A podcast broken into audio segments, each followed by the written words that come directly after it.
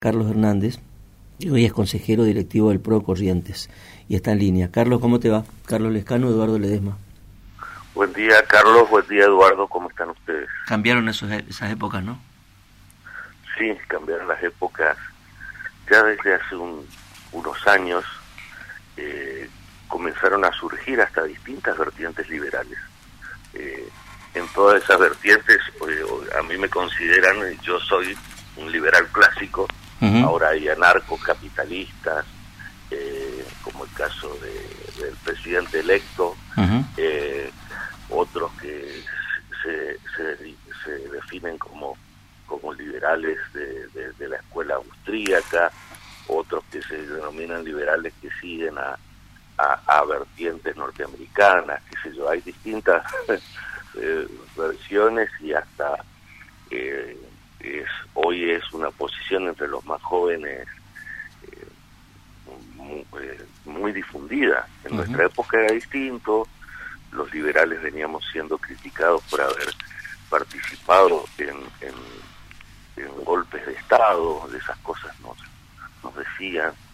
Eh, y después vivimos la época menemista en donde el neoliberalismo era responsable de otras cosas eh, o se lo acusaba, mejor dicho, de otras cosas. Pero desde hace un tiempo se está viviendo un, momento en el que aparece el liberalismo eh, vinculado al reclamo que tiene la sociedad contra las estructuras clásicas eh, que no funcionan. que prácticamente es una especie de vuelta al origen de las ideas liberales. ¿Vos crees que este es un momento de un giro liberal en general en el mundo, no? Me parece. Mira, yo eh, creo que, que en, Latinoamérica se está dando una suerte de eh, elecciones de presidente de ese, de ese color. Lo que pasó en Ecuador, eh, lo que se vive en Uruguay, la elección de Javier Milei en la Argentina, levemente neutraliza lo que se vivió hace unos años con la elección de Lula, la elección de Boric, la elección de, de, Petro en Colombia. Eh, me parece que, que son vaivenes que se están viviendo. Lo que yo sí celebro es que haya un sinceramiento de cada una de estas vertientes. ¿no? Me parece que cuando hay confusiones es cuando eh, a los liberales les cuesta expresarse, a los socialistas les cuesta expresarse. Eh, y, y cuando surgen populismos, eh, todas estas vertientes aparecen confundidas y las sociedades no tienen el menú para elegir un canal parecido a lo que piensan o que los entusiasme más.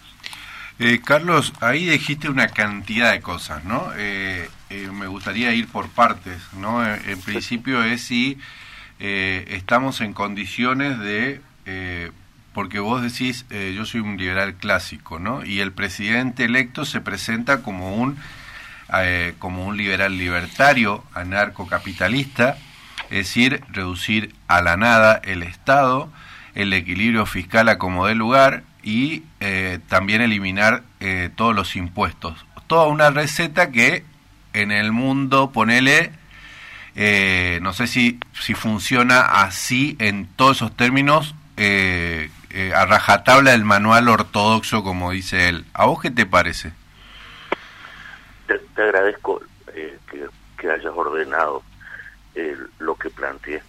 el, el anarcocapitalismo tiene un gran desarrollo teórico en el ámbito académico. Eh, y él está atravesando una, una etapa en la que el pragmatismo es necesario, mm. porque la convivencia del sistema democrático que el liberalismo creó en su momento, eh, te exige la empatía con el que piensa distinto, la necesidad de hacer negociaciones en la que eh, se complica aplicar lo que vos crees.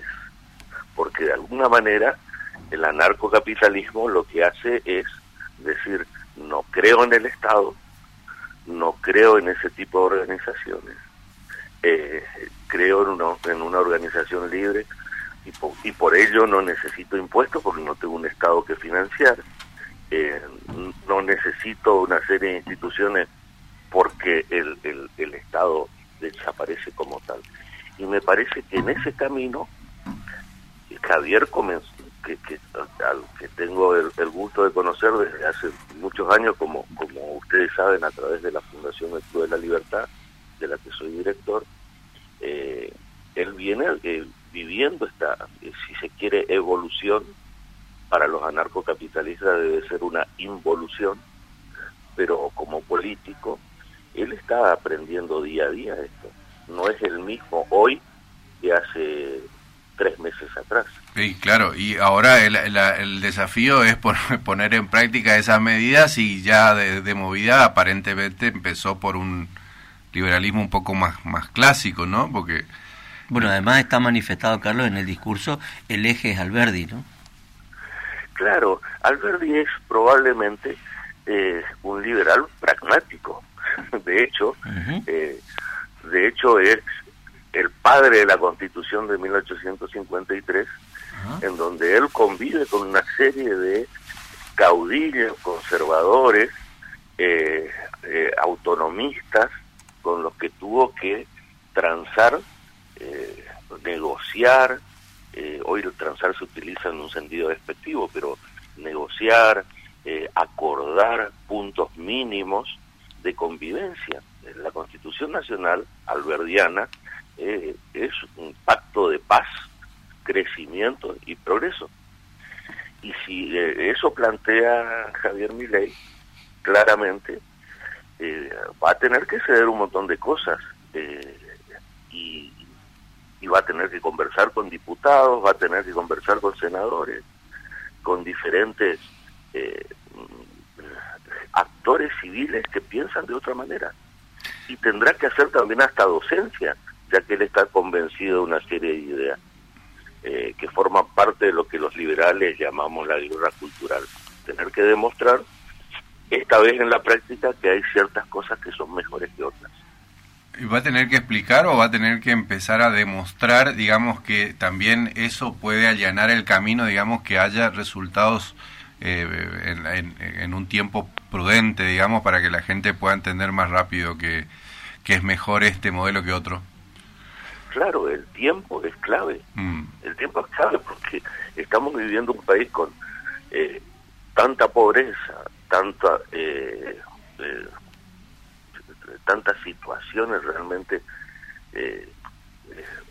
horribles, porque era un ser humano que no tiene para para comer, que no tiene para vivir, que no tiene motivación en la vida para ser para ser mejor, porque no hay no hay estímulos en la sociedad una sociedad en la que se escapan los jóvenes, eh, eh, me parece que el, tiempo es clave y muchas de estas cosas se hacen complicadas aplicar aplicar en el tiempo porque la experiencia me dice que lo que la máquina de impedir las reformas siempre es muy fuerte.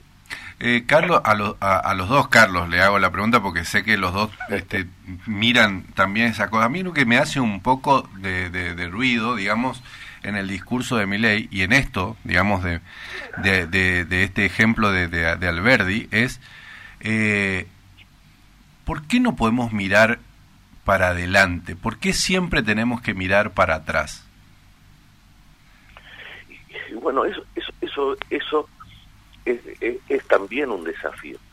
Eh, no puedo dejar de mencionar a un autor eh, israelí como Harari, que, plantea que hay autores que dicen que después que cayó el muro de Berlín, eh, desapareció el socialismo. En la práctica se vio que el capitalismo no pudo resolver un montón de cosas que dijo que se iban a resolver rápidamente después de la caída del comunismo eh, y no fue así.